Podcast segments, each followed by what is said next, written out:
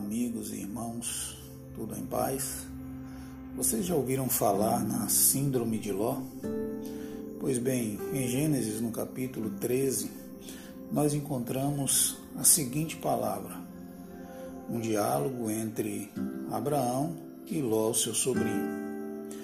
Abraão diz assim para Ló, versículo 9: Porventura não está toda a terra diante de ti? Rogo-te que te apartes de mim. Se tu escolheres a esquerda, irei para a direita, e se a direita escolheres, irei eu para a esquerda. Então Ló levantou os olhos e viu toda a planície do Jordão, que era toda bem regada, antes de haver o Senhor destruído Sodoma e Gomorra. E era como o jardim do Senhor, como a terra do Egito, até chegar a Zoar. E Ló escolheu para si toda a planície do Jordão e partiu para o oriente Assim se apartaram um do outro. Habitou Abraão na terra de Canaã, e Ló habitou nas cidades da planície, e foi armando as suas tendas até chegar a Sodoma.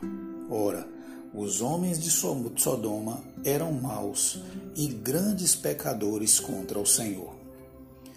João, no seu evangelho, disse que o mundo inteiro jaz no maligno. 1 João capítulo 5, versículo 19.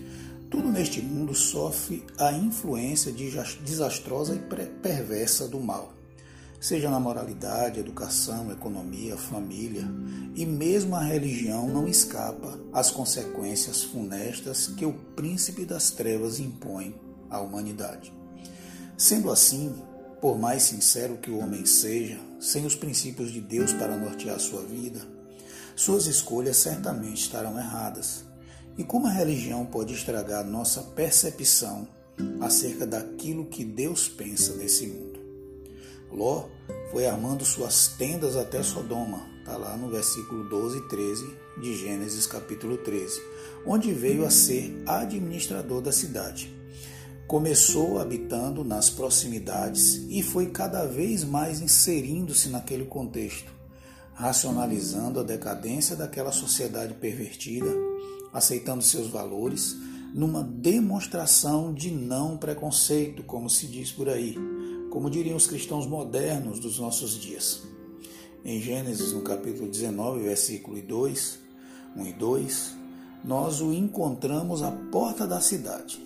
Só se assentavam à porta da cidade administradores ou juízes que ficavam ali para julgar as causas trazidas pelo povo e autoridades.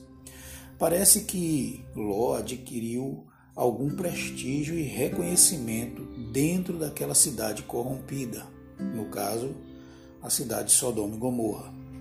O texto mostra-nos que a escolha de Ló em direção a Sodoma foi uma escolha material e que ele parecia conhecer a decadência moral e a perversão que dominava aquela cidade. No versículo 13 encontramos o seguinte: Ora, os homens de Sodoma eram maus e grandes pecadores contra o Senhor.